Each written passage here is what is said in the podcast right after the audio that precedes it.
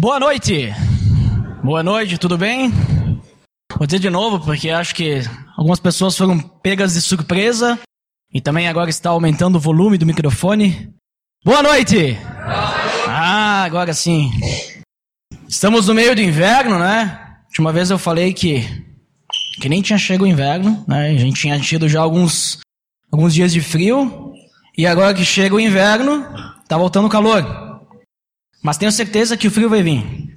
Comentei isso porque os, interessante que tempo atrás nós estávamos uh, comentando e incentivando vocês a estarem vindo, né? E até um dia que eu, que eu falei sobre isso, eu disse, ah, talvez o motivo seja o frio. E as os últimos dias, os últimos dias de celebração, acho que foi os últimos três, teve hoje, no caso, não está tão frio, né? Semana passada teve ceia e a outra foram dias quentes, né? Inclusive, no dia da ceia estava um dia muito bonito domingo passado, né?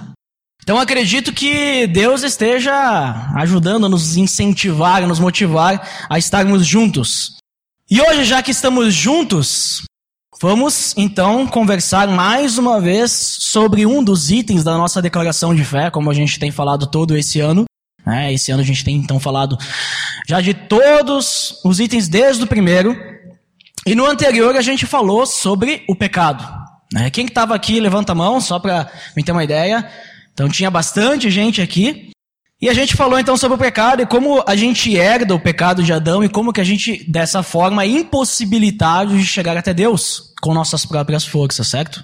E hoje então a gente vai falar, a gente, vocês podem perceber que a gente está seguindo uma linha. A gente falou já sobre a Bíblia, nós falamos sobre Deus, falamos sobre pecado, falamos sobre nós. Né? Hoje nós vamos falar então sobre aquele que Deus enviou para nos salvar. Nós vamos falar sobre Cristo.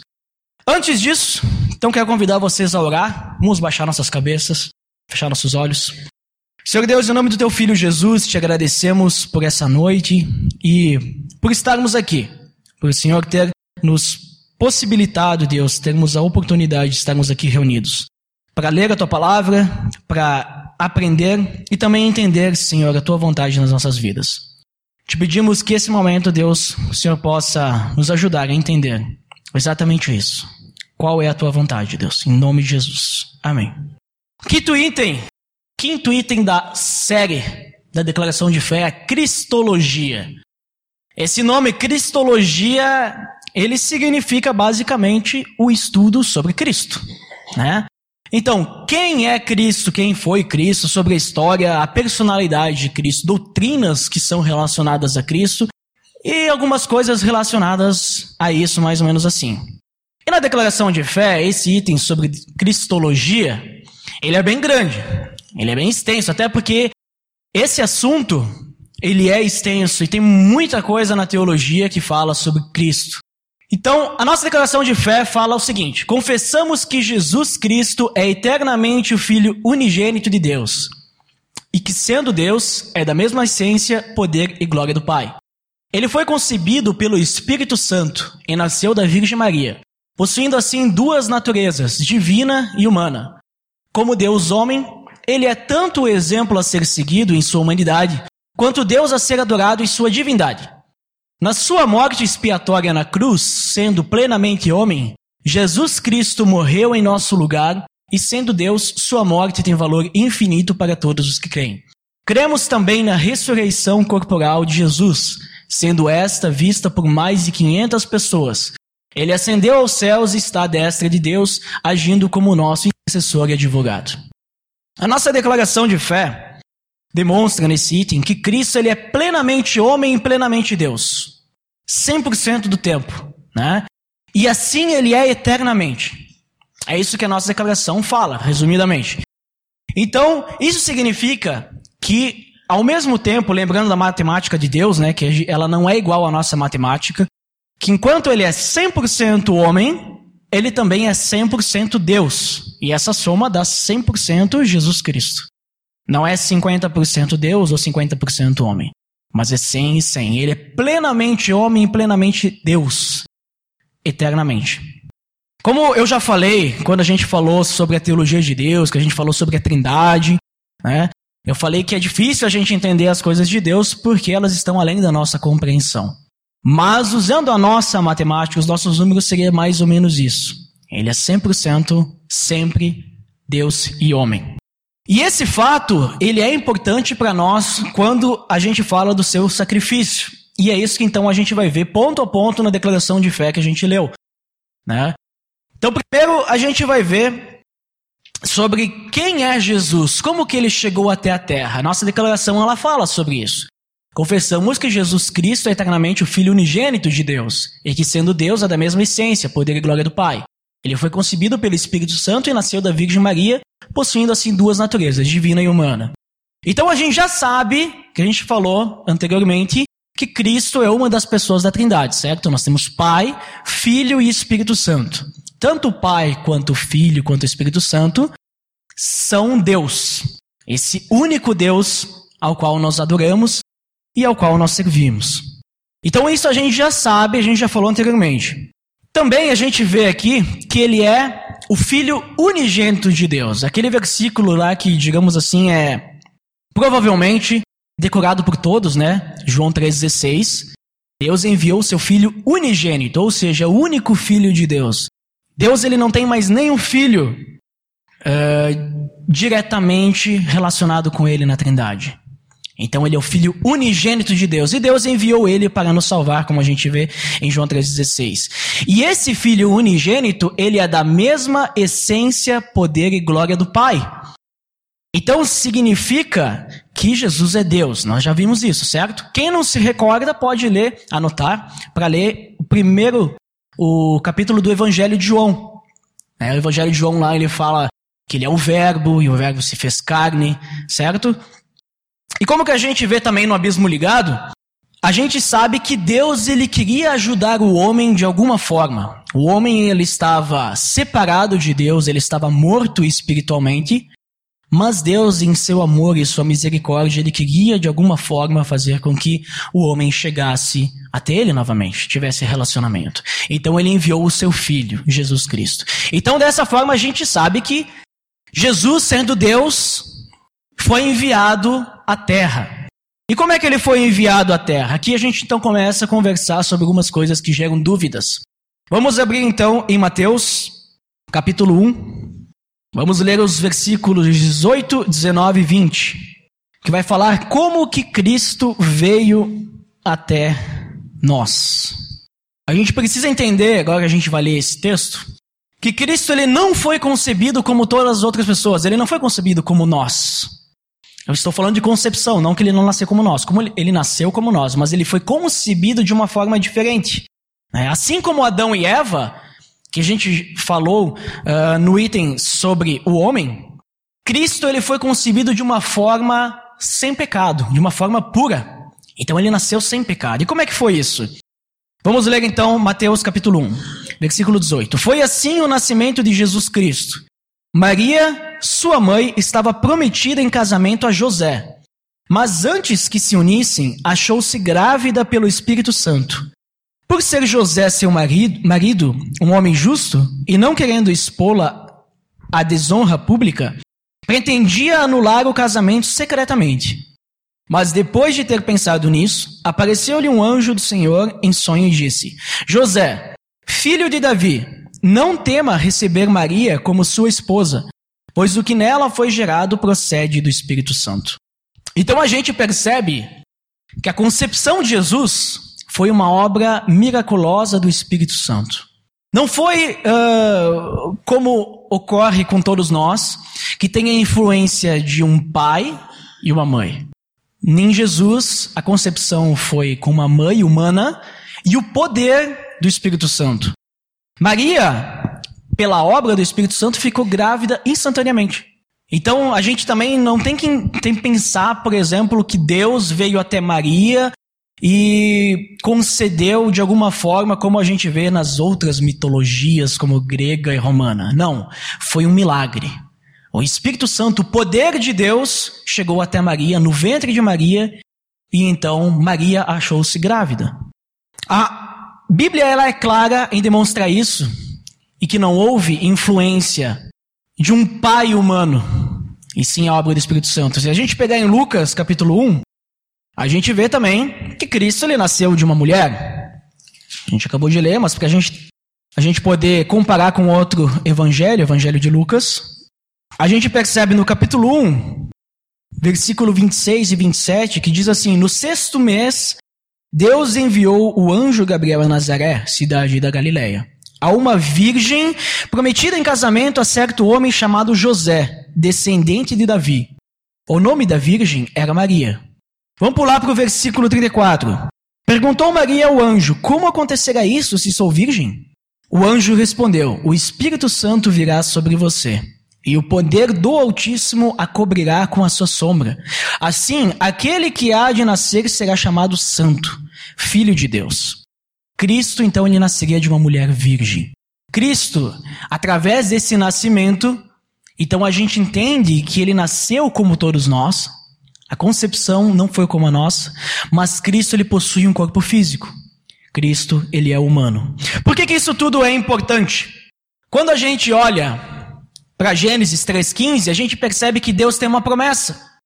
E Deus ele promete que um descendente de Eva seria o Salvador. Então, o Salvador nasceria de alguém humano, não seria enviado por anjos e desceria na terra já adulto e então esse seria o Salvador. Não, ele nasceria porque ele seria o descendente uh, da mulher, de Eva quando Deus ele promete. Então isso, de, isso demonstra que a salvação ela não é por méritos humanos.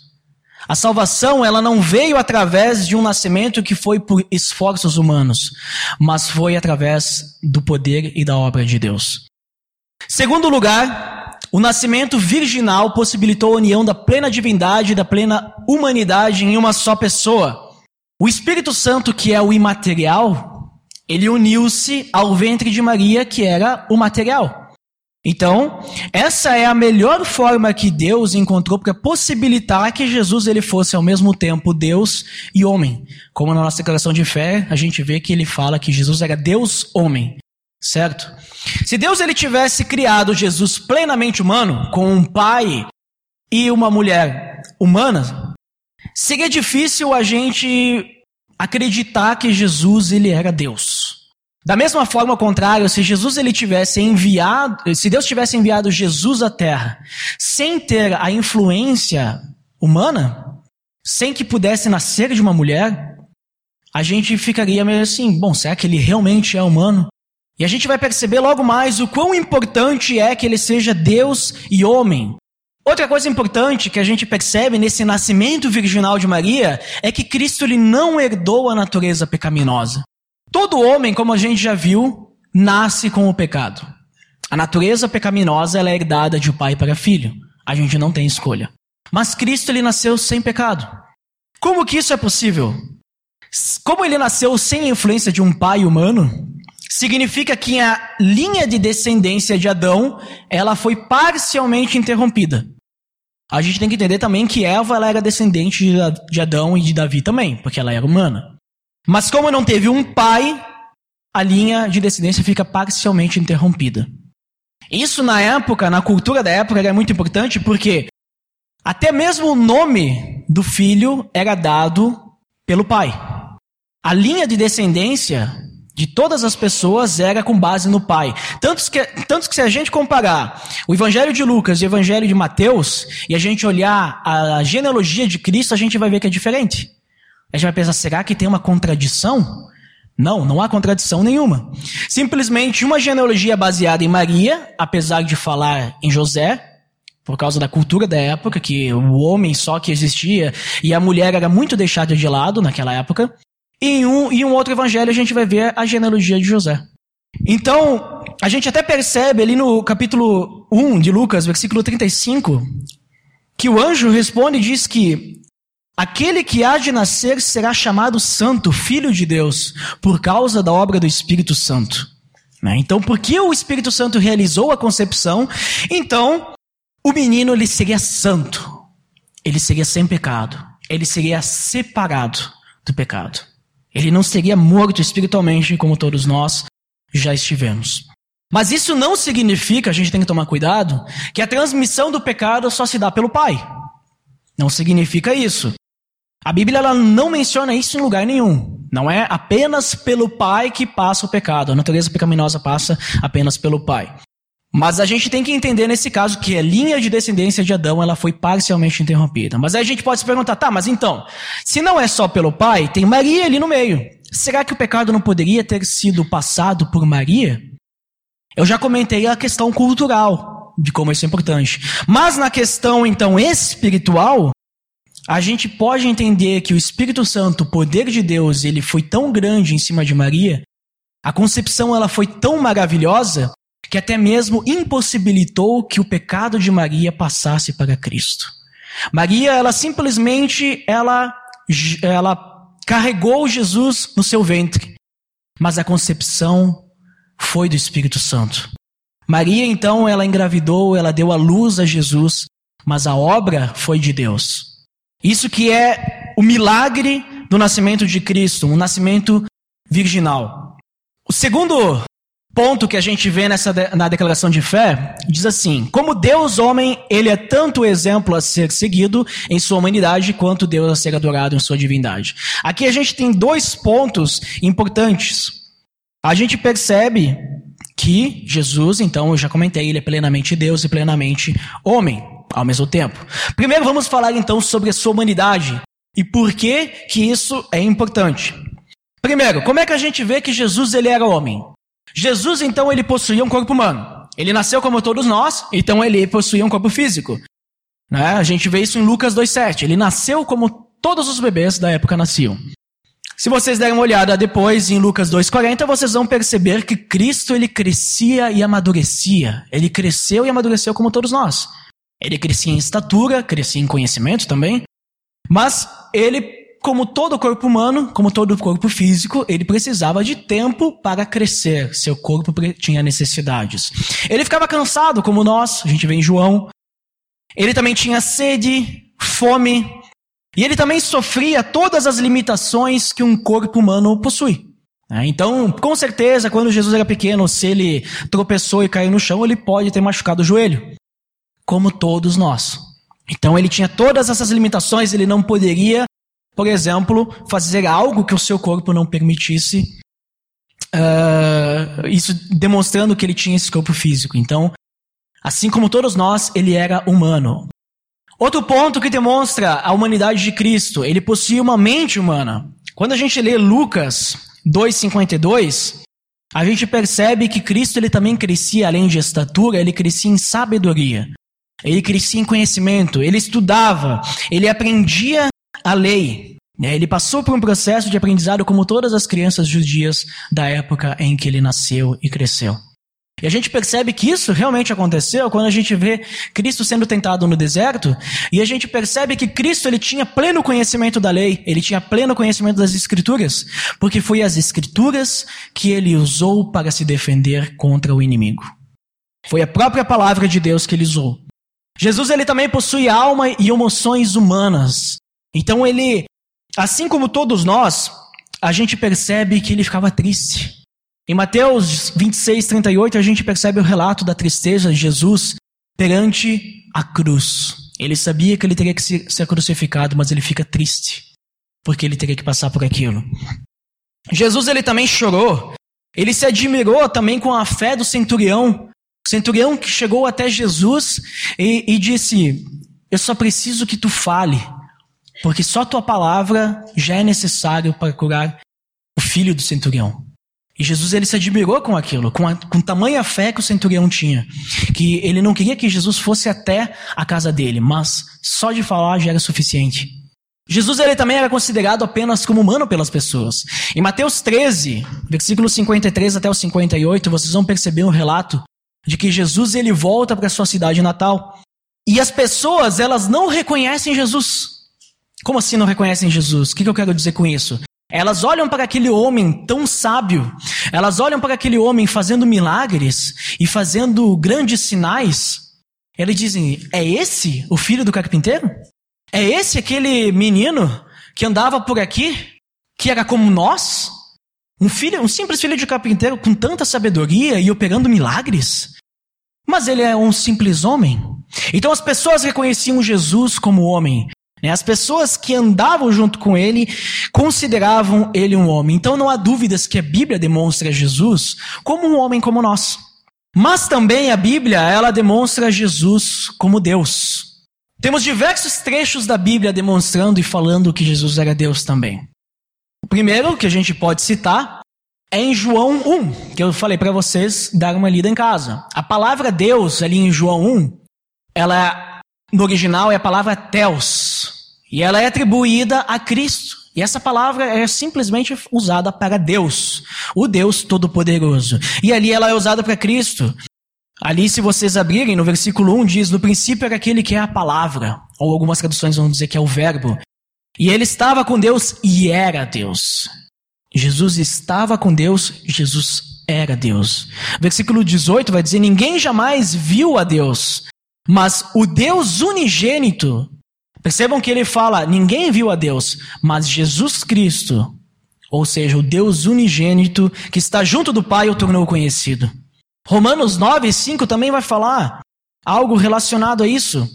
Deles são os patriarcas, e a partir deles se traça a linhagem humana de Cristo, que é Deus acima de tudo. Fala da parte humana e da parte divina de Deus.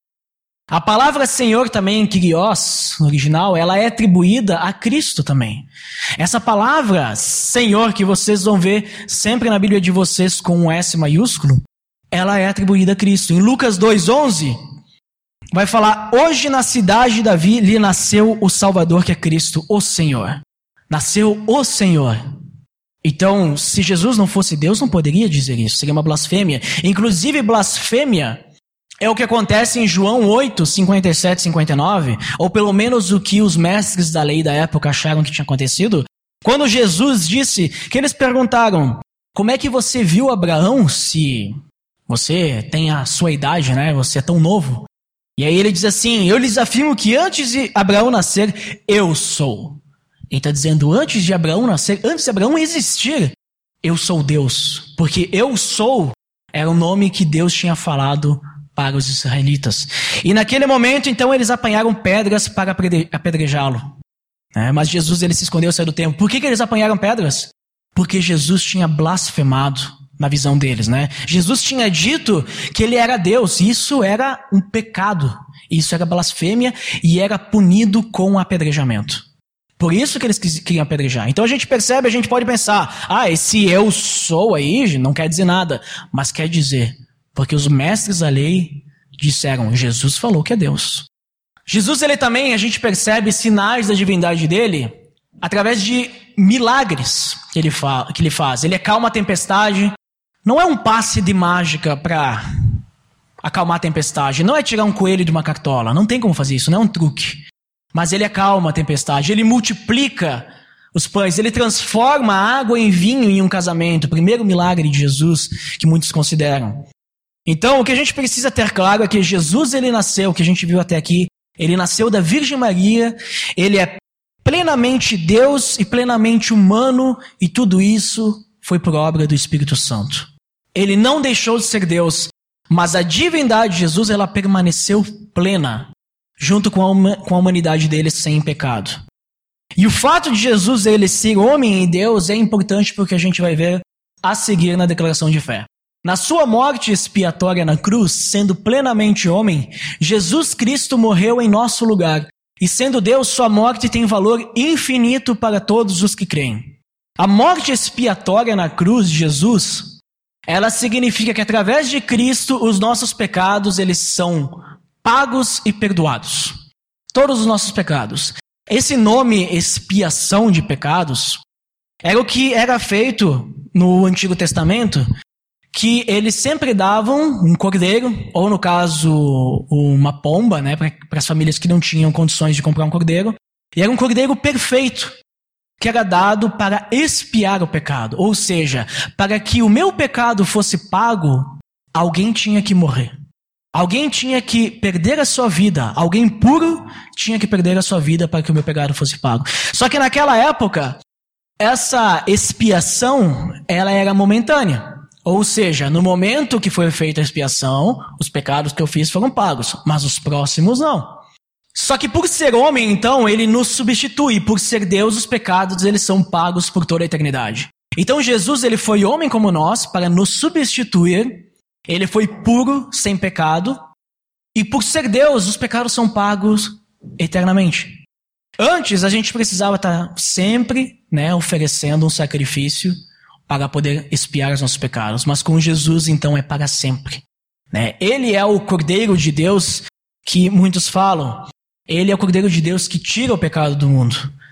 Vamos abrir em Romanos 5 para entender como que Jesus ele obedeceu em nosso lugar. Romanos capítulo 5, versículo 18 e versículo 19. Consequentemente, assim como uma só transgressão resultou na condenação de todos os homens, assim também um só ato de justiça resultou na justificação que traz vida a todos os homens. Logo, assim como por meio da desobediência de um só homem muitos foram feitos pecadores, assim também por meio da, da obediência de um único homem muitos serão feitos justos. Através de Cristo, através da obediência dele, o único que obedeceu à lei, todos serão feitos justos. Assim como o pecado ele entrou na humanidade, nas nossas vidas, através da desobediência de Adão, através da obediência de Cristo, então o pecado é removido. Nós temos o pecado pago. Então assim nós somos salvos. E na vida na terra, então Jesus ele cumpriu o propósito da humanidade. Lembra que a gente falou qual que é o propósito do homem? Qual que é o sentido de Deus ter criado o homem? E a gente viu que o sentido era que o homem ele deveria dominar sobre a criação e glorificar a Deus, deveria adorar a Deus em sua vida. E Jesus foi quem conseguiu fazer isso. Jesus ele teve domínio sobre a criação, sobre as suas próprias vontades também, e então ele conseguiu servir a Deus. E dessa forma ele foi um sacrifício substitutivo, né, para nós. Ele também, além disso, como a gente viu na declaração de fé, ele é um exemplo de caráter para nós.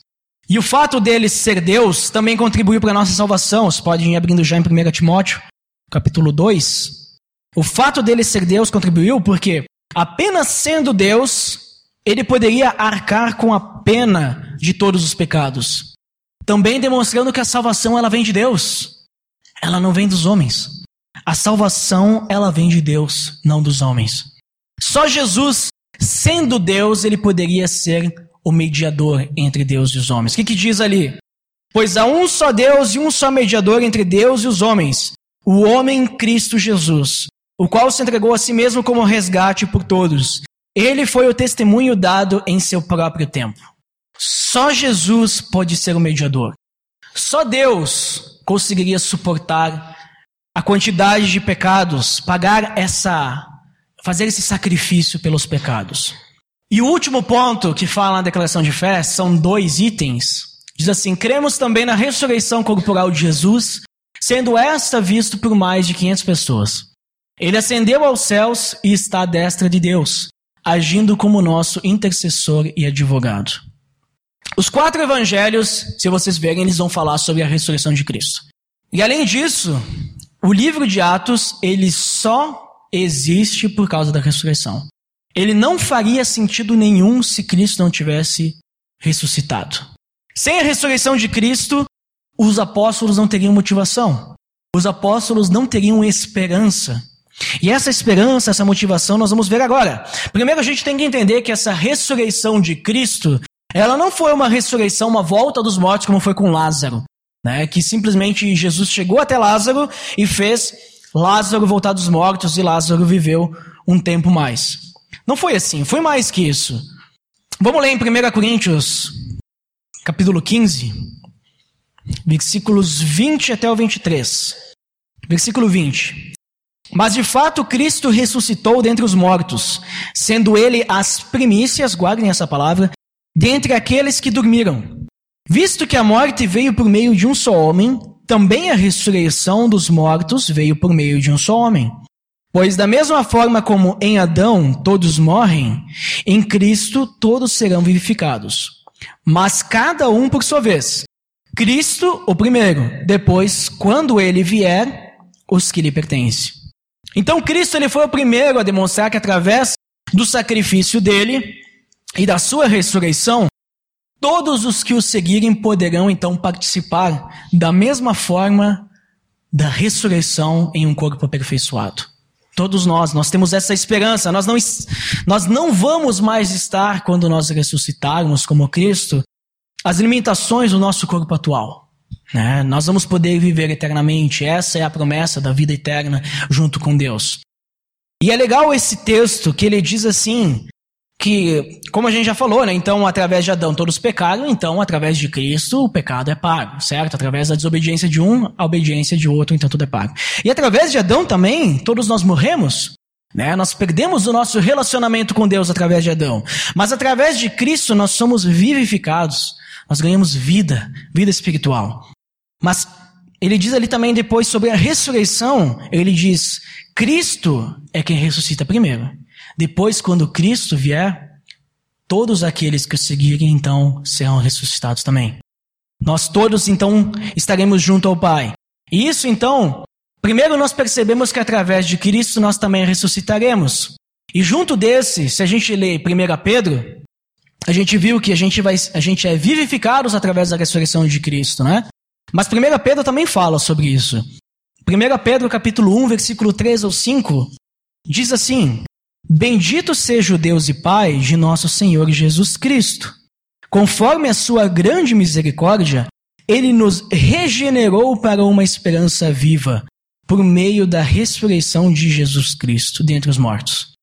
Para uma herança que jamais poderá perecer, macular-se ou perder o seu valor, herança guardada nos céus para vocês que mediante a fé são protegidos pelo poder de Deus até chegar à salvação prestes a ser revelada no último tempo.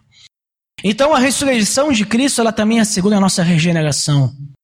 Então através de Adão nós morremos espiritualmente, através de Cristo nós somos vivificados, através de Cristo nós somos regenerados. Nós temos essa regeneração, que significa o quê? Através de Cristo, então, nós temos um novo nascimento. Mas como que a gente pode nascer de novo?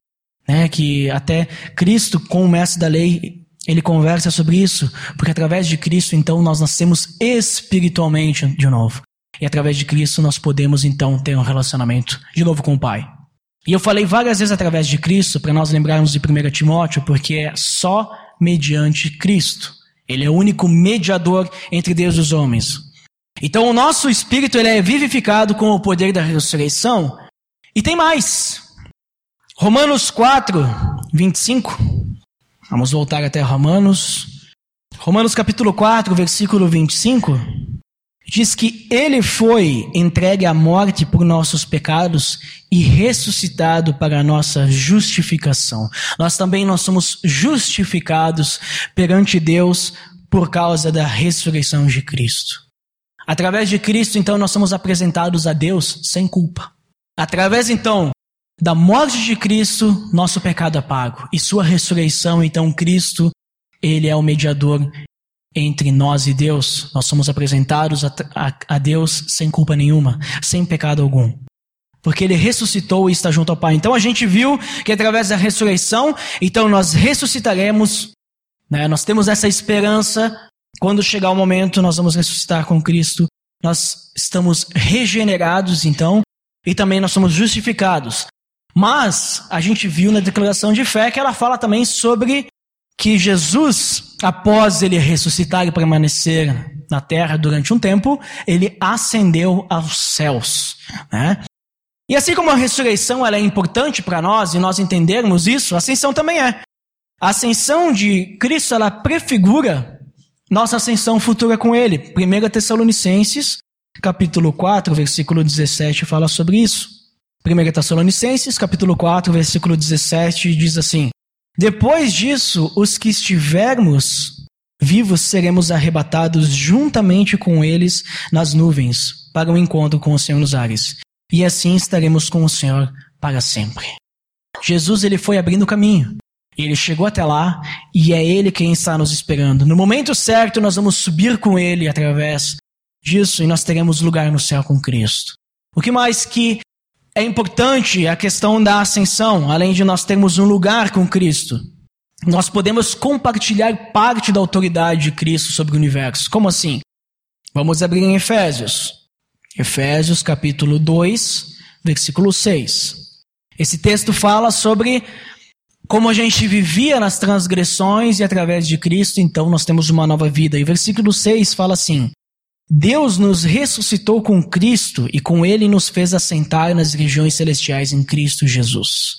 Né? E aqui ele está falando sobre as dificuldades que nós tínhamos antes para vencer o pecado. A gente vivia em transgressões. E então ele fala que, através da ressurreição de Cristo, então nós somos regenerados. E através da ascensão de Cristo, nós estamos junto com Ele. E se Cristo ele tinha algum poder sobre, alguma autoridade sobre o universo, então nós provavelmente compartilhamos sobre isso. Porque a Bíblia é clara e diz que nós temos poder para lutar a batalha espiritual que nós vivemos hoje. Nós temos forças através de Deus e do Espírito Santo para nós podermos ter autoridade para usar armas com o poder de Deus para destruir até mesmo fortalezas. A gente vê lá em 2 Coríntios 10, 4 sobre isso. Então, eu acredito que através dessa ascensão de Cristo, nós temos então a possibilidade, agora sim, de usar ah, as armas de Deus que está lá em Efésios, né, o escudo e a espada, e tudo mais, para nós podermos nos defender e viver essa batalha espiritual contra as, os espíritos malignos e também contra a nossa própria carne, que nós comentamos isso quando a gente falou sobre pecado. E a terceira, e a terceira, o terceiro ponto que demonstra a importância é que afirma que então, ascendendo em toda a sua glória, Jesus então ele é o nosso intercessor junto ao Pai, né? Apenas ele é o nosso mediador, nós vimos isso em 1 Timóteo. Mas repetindo, 1 João 2,1 fala: Meus filhinhos, escrevo-lhes essas coisas para que vocês não pequem. Se, porém, alguém pecar, temos um intercessor junto ao Pai, Jesus Cristo justo. Então, Jesus ele é o nosso intercessor. É Ele quem está junto ao Pai por causa de sua ascensão. Então, Ele assume sobre si a culpa dos nossos pecados. É Ele quem está advogando por nós. Ele já assumiu tudo e já pagou por todos os pecados, inclusive. O pecado que a gente vai cometer hoje, depois que a gente sair daqui, ou amanhã, ou qualquer dia, já está pago. Isso nos leva então a refletir sobre como a gente pode aplicar tudo isso na nossa vida. Né? A gente viu diversos pontos. Eu vou citar quatro pontos importantes que a gente viu. Primeiro, que Jesus ele é plenamente homem. Isso significa que o fato de Jesus, Jesus ser, ser, ser homem e não ter pecado né, ter vivido sem pecado, possibilitou que o sacrifício dele fosse substitutivo. Então ele podia nos substituir, porque ele se entregou no nosso lugar. E na humanidade dele também ele foi exemplo. Qual que é a visão da aliança? Ser semelhante a Cristo. Né? Então ele é o nosso exemplo. Por isso, ele passou por todo tipo de provação e ele não pecou. Todo tipo de provação que a gente passa hoje, né, Jesus passou e ele não pecou. Então ele é o nosso exemplo, e para que a gente possa então ser semelhante a ele, nós precisamos deixar o pecado gelado em nossas vidas. Nós precisamos negar a nós mesmos diariamente. O fato de Jesus ser plenamente Deus também nos ajuda a aplicar coisas importantes em nossa vida. Né? O fato de Jesus ser Deus possibilitou então a expiação dos pecados, para que a gente possa então ter a salvação para a eternidade. Nossos pecados estão pagos para sempre. Não é necessário fazermos mais sacrifícios. Não precisamos ir até tal lugar a pé para pagar uma promessa a Deus. Não precisamos nem fazer promessas a Deus. Não precisamos pagar pelos nossos pecados. Eles já estão pagos. E na sua divindade, então, Jesus ele também pode ser glorificado por nós.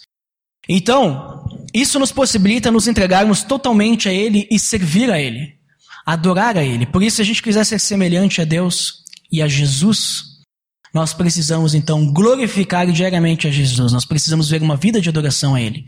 Que a gente possa então realmente cuidar dos nossos atos e atitudes para a gente glorificar Ele continuamente. Outro ponto, Jesus ressuscitou. Acabamos de falar sobre isso.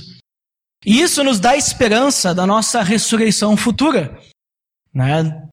Mas mais que isso, possibilita a gente nascer de novo. A gente pensa, claro, lá na frente, a gente tem a esperança ao futuro, a gente fica esperando a volta de Cristo, mas a gente está vivendo hoje. Isso nos possibilita ser regenerados, possibilita termos um novo nascimento espiritual, possibilita nós termos escolha agora entre agradar a Deus ou agradar a carne. Então, se a gente quiser ser semelhante a Cristo, nós temos que aproveitar essa oportunidade que agora nós temos livre acesso até Deus, que nós temos relacionamento com Deus para agradar a Deus, para escolher adorá-lo. E não escolher apenas agradar a nossa carne, apenas adorar a nós mesmos. E o ponto que fala sobre a ascensão, ela nos dá esperança então de estarmos junto com Deus, né? estarmos juntos com Cristo. E também que há um lugar reservado para nós. A Bíblia fala em mais de um lugar que nós temos um lugar nos esperando. Nós temos um lugar reservado, um lugar só para nós. Mas também fala sobre a questão da autoridade. Então nós temos a possibilidade, como Jesus está ao lado do Pai e ele está advogando por nós, ele é o justo, nós temos a possibilidade então de usar o seu poder para lutar as batalhas que a gente tem dia a dia contra a nossa própria carne. E por isso, então, para sermos semelhantes a Cristo, nós devemos batalhar contra esses espíritos malignos e a nossa carne com o poder do Espírito Santo e a autoridade de Cristo, para podermos sempre buscar adorar a Deus. Então, esses são pontos que a gente pode aplicar na nossa vida, né? Que a gente possa sempre glorificar a Deus, que a gente possa sempre adorar a Ele, que a gente possa usar as possibilidades que nos foram dadas para Deus e não para nós. E antes de finalizar, eu quero ler com vocês mais um texto. Esse é um texto mais longo. Está lá em Hebreus, capítulo 2. Eu acredito que ele seja importante da gente ler para a gente entender mais sobre Jesus, porque esse texto, ele meio que ele, ele resume todo esse ponto sobre a cristologia da nossa declaração de fé. Hebreus capítulo 2, versículo 9 até o 18. Fala assim: Versículo 9: Vemos, todavia, aquele que por um pouco foi feito menor do que os anjos, Jesus, coroado de honra e de glória por ter sofrido a morte, para que, pela graça de Deus, em favor de todos, experimentasse a morte. Ao levar muitos filhos à glória, convinha que Deus, por causa de quem e por meio de quem tudo existe, tornasse perfeito, mediante o sofrimento, o autor da salvação deles. Ora, tanto o que santifica quanto os que são santificados provém de um só. Por isso Jesus não se vergonha de chamá-los irmãos. Ele diz: Proclamarei o teu nome a meus irmãos, na assembleia te louvarei. E também, nele porei a minha confiança. Novamente ele diz: Aqui estou eu com os filhos que Deus me deu. Portanto, Visto que os filhos são pessoas de carne e sangue, ele também participou dessa condição humana, para que, por sua morte, derrotasse aquele que tem o poder da morte, isso é, o diabo, e libertasse aqueles que durante toda a vida estiveram, escraviza estiveram escravizados pelo medo da morte. Pois é claro que não é a anjos que ele ajuda, mas aos descendentes de Abraão. Por essa razão, era necessário que ele se tornasse semelhante a seus irmãos em todos os aspectos, para se tornar sumo sacerdote misericordioso e fiel com relação a Deus, e fazer propiciação pelos pecados do povo. Porque, tendo em vista o que ele mesmo sofreu quando tentado, ele é capaz de socorrer aqueles que também estão sendo tentados. Então a gente percebe nesse texto falando sobre diversos pontos. Jesus ele era Deus, Jesus, ele precisou, foi necessário ser feito homem como nós. Jesus, ele é filho de Deus também, assim como nós. E ele nos chama de irmãos. Então ele se fez carne, ele se colocou em uma condição para que ele pudesse ser tentado. Ele é o nosso mediador. Ele participou das tentações humanas para demonstrar que quando a gente chegar até Deus e pedir a Jesus Cristo, como que a gente vence o nosso pecado? Ele sabe como a gente vence o nosso pecado. Ele vai providenciar tudo o que a gente precisar para vencer o nosso pecado. Porque Cristo é quem venceu a morte, Cristo é quem vence o pecado. E nós temos esperança de estar junto a Ele. Por isso, se a gente quiser ser semelhante a Cristo, nós precisamos saber quem é Cristo. Nós precisamos saber dessas coisas. E agora nós sabemos quem é Cristo. Não sabemos como Cristo veio até aqui. Nós sabemos o que Cristo fez, por que ele fez tudo isso, por que tinha que ser dessa forma, por que, que ele teve que ressuscitar, por que, que ele teve que ascender aos céus, e o que, que ele possibilitou a nós com tudo isso.